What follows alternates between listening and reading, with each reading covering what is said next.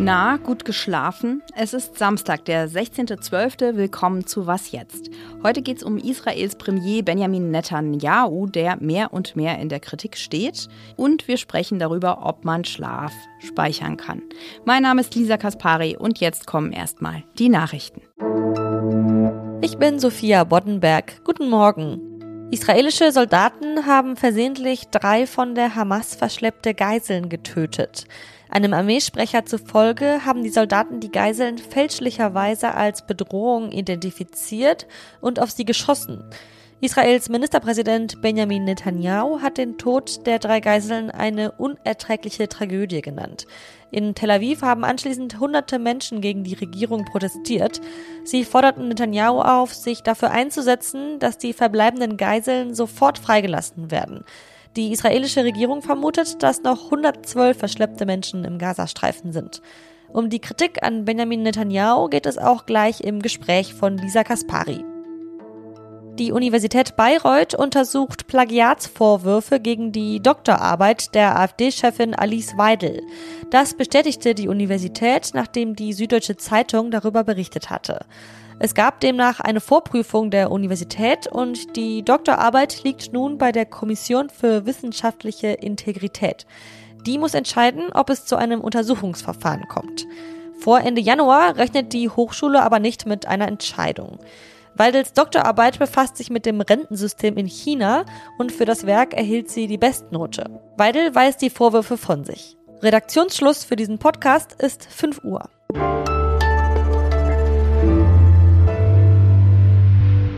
Wir haben in dieser Woche schon mal hier im Podcast kurz drüber gesprochen. In Israel wächst der Druck auf Premier Benjamin Netanyahu.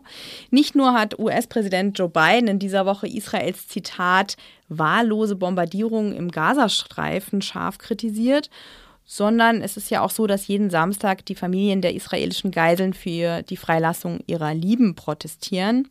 Wie sehr setzt das Premier Netanyahu unter Druck oder ficht ihn das gar nicht an? Steffi Henschke ist unsere Frau in Tel Aviv und sie weiß mehr. Hi Steffi. Hallo Lisa. Der nationale Sicherheitsberater der USA, Jake Sullivan, der war ja gestern zu Besuch in Tel Aviv. In einer Pressekonferenz hat er da nochmal betont, dass die Hamas im Gazastreifen Zivilisten als Schutzschilder nimmt und dass es daher ziemlich schwierig für die israelische Armee ist, zivile Opfer zu vermeiden. Gleichzeitig hat er aber auch nochmal kritisiert, dass Netanyahu den Gazastreifen langfristig besetzen will. Also wie sehr knirscht es denn jetzt zwischen den USA und Israel? Ich glaube, es knirscht vor allen Dingen, damit in den USA gezeigt wird. In den USA gibt es ja sehr starke Kritik auch an der Unterstützung gegenüber Israel, dass gezeigt wird, man, man kritisiert Netanyahu, man kritisiert Israel dort, wo man kann. Und es geht ja vor allen Dingen um die Frage, du hast es gerade angesprochen, wie soll es in Gaza weitergehen? Fakt ist, es hat auch nochmal Jonit Levy, die ist Fernsehjournalistin beim Channel 12 hier im Interview festgehalten mit Sullivan, dass geredet wird und dass, glaube ich, eigentlich die USA grundsätzlich einfach Israel unterstützen werden aber dass man halt versucht, den Einfluss, den man hat, geltend zu machen. Beim Einsatz im Gazastreifen sterben auch israelische Soldaten, zuletzt der Sohn eines berühmten Generals der israelischen Armee. Und in dieser Woche wurde ja auch bekannt, dass zehn junge Soldaten in einen Hinterhalt der Hamas geraten sind und dort getötet wurden. Die Trauer um diese jungen Männer, kann die Netanyahu eigentlich auch äh, gefährlich werden? Ich glaube, die Wut diesbezüglich ist wirklich sehr, sehr groß gegen Netanyahu, aber es ist Krieg und solange Krieg ist, ist es, glaube ich, nochmal besonders gefährlich, vielleicht eine weitere innenpolitische Destabilisierung zu provozieren. Wenn man jetzt mit ähm, Soldaten oder mit Führungsköpfen der Armee spricht, das Erste, was sie sagen, ist, dass sie einen Fehler gemacht haben, dass sie Verantwortung übernehmen, dass so wie der 7. Oktober passiert ist, nie hätte passieren dürfen und dass man die Konsequenzen dafür tragen werde, was übersetzt heißt, dass man zurücktreten werde. Und genau diese Klarheit ähm, hat Netanyahu als einziger bisher nicht geliefert. Es ist jetzt genau ein Jahr her, dass Netanyahu die rechteste Regierung in der Geschichte Israels gegründet hat. Und die schaut ja offenbar auch weg, wenn extreme Siedler im Westjordanland Palästinenser angreifen. 340 Mal soll das seit dem 7. Oktober passiert sein. Acht Palästinenser wurden getötet. Es gibt jetzt mehrere Länder, darunter Großbritannien, äh, die auch diese Zahlen veröffentlicht haben, die die israelische Regierung auffordern, das zu stoppen. Lässt sich Netanyahu davon beeindrucken? Ich glaube, auch da versuchen die eigentlichen Unterstützer Israels eben auch Druck auszuüben und auch den herumschwirrenden Debatten, äh, die man in ihren Ländern halt hat, also die Siedler, äh, den Siedlerterrorismus, die Siedlergewalt oder äh, die Frage, wie geht's weiter in Gaza, die in irgendeiner Art zu befriedigen und denen zu zeigen, wir sprechen gegenüber Israel die Probleme an. Realistisch ist es so, dass man im äh, Westjordanland gerade einen extremen Zuwachs an Zuspruch für die Hamas festgestellt hat. Und wenn Israel tatsächlich die Hamas vernichten möchte, muss sie ja auch verhindern, dass die Hamas sich im Westjordanland festsetzt. Und dafür muss eine Art von, von Sicherheit wiederhergestellt werden im Westjordanland. Und das heißt natürlich auch, gegen den Siedlerterrorismus vorzugehen. Ob das aber mit diesen politischen Forderungen sozusagen als, als direkte Konsequenz darauf folgt, wage ich zu bezweifeln. Okay, kompliziert die Situation in Israel. Ich danke dir für die Einordnung, liebe Steffi. Ich danke dir, Lisa.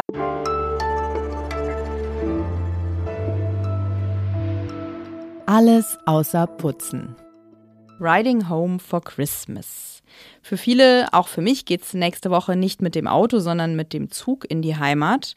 Und da ist es höchste Zeit, sich um den Proviant zu sorgen, zumal das Bordbistro der Deutschen Bahn ja regelmäßig entweder wegen Personalmangel geschlossen ist oder von anderen Kundinnen bereits geplündert wurde oder völlig überfüllt ist. Das Problem ist nur, dass auch die anderen sich eine Snackbox mitbringen und ich finde, wir sollten da definitiv ein paar Verhaltensregeln aufstellen. Bitte keine Mettwurst, keinen Döner, keine gekochten Eier. Habe ich alles schon bei Sitznachbarn miterlebt.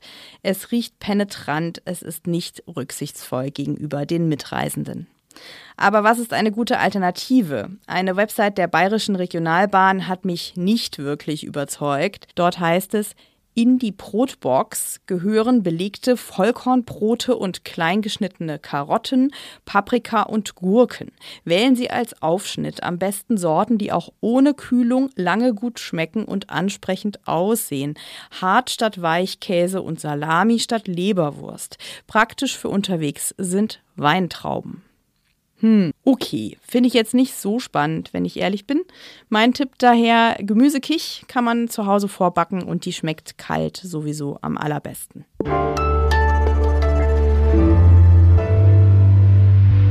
Hoch die Hände, Wochenende. Endlich morgens kein Wecker und im Winter gibt es ja sowieso nichts Schöneres, finde ich, als auszuschlafen, schön noch im Bett rumräkeln, nichts tun müssen.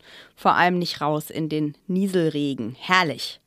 Äh, die Realität sieht ja leider anders aus. Die innere Uhr meldet sich um halb sieben und hat vergessen, dass Wochenende ist oder der große Einkauf steht an oder die Kinder stehen um sechs auf der Matte. Ich kenne sowieso niemanden, der in der Vorweihnachtszeit viel schläft. Es gibt ja lauter Deadlines auf der Arbeit.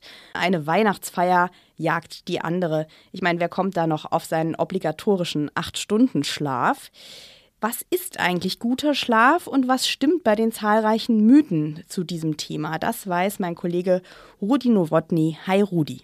Hallo Lisa. Sag mal, unsere ehemalige Kanzlerin Angela Merkel, die hat ja mal gesagt, sie speichert Schlaf.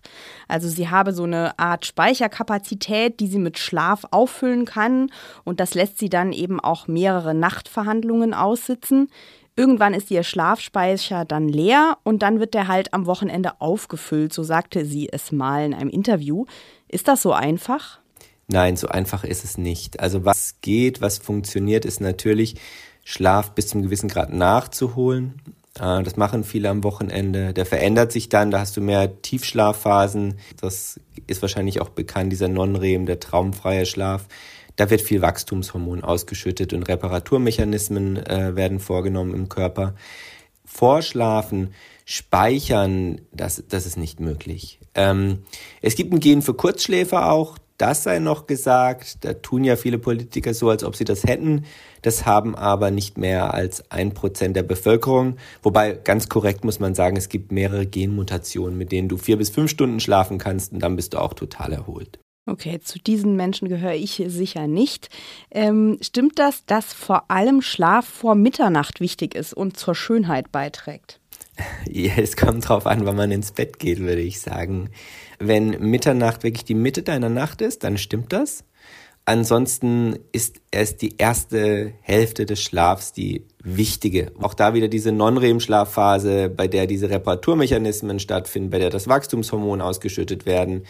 Die zweite Hälfte ist sehr traumreich ähm, und da wird Erlerntes im Gehirn verknüpft, also Neuerlerntes und Alterlerntes und es werden Konzepte und die Idee von der Welt, in der du dich bewegst, erstellt, wenn man ganz, ganz abstrakt sprechen will. Und ich halte das natürlich auch für total wichtig, die, die, die, die zweite Hälfte ähm, aber körperlich natürlich, sagen viele Schlafforscher, füllst du in der ersten Hälfte deinen Akku auf. Es gab ja mal den britischen Historiker Roger E. Kirk, der hat gesagt, vor der Moderne waren die meisten Menschen in der Nacht in Westeuropa bis zu eine Stunde wach, sind rumgelaufen, zu Nachbarn gegangen, haben die besucht und dass das ähm, Durchschlafen erst seit dem Beginn der Moderne zum Trend geworden ist. Stimmt das? Ja, das gab's du musst dir vorstellen, wenn du keine Elektrizität hast und du gehst mit Sonnenuntergang ins Bett, also mehr als zehn Stunden am Stück kannst du einfach nicht schlafen und meistens wachen dann die Leute irgendwann auf und dann gehen sie ans Lagerfeuer oder gingen ans Lagerfeuer oder an den Kamin, haben miteinander geredet, da hat Ekirk tatsächlich recht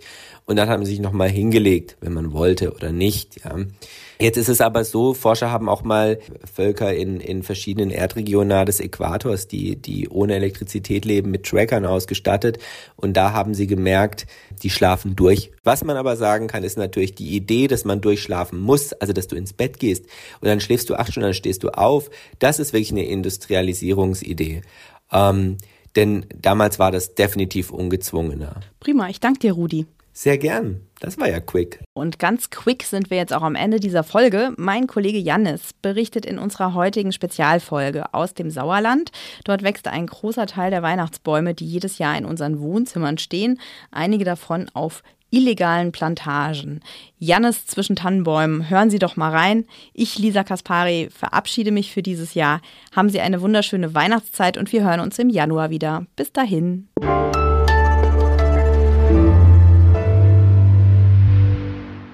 Und wie hast du heute geschlafen? Ich habe heute bis halb zehn geschlafen. Ich bin also fast ein ausgeschlafener Gesprächspartner gewesen heute.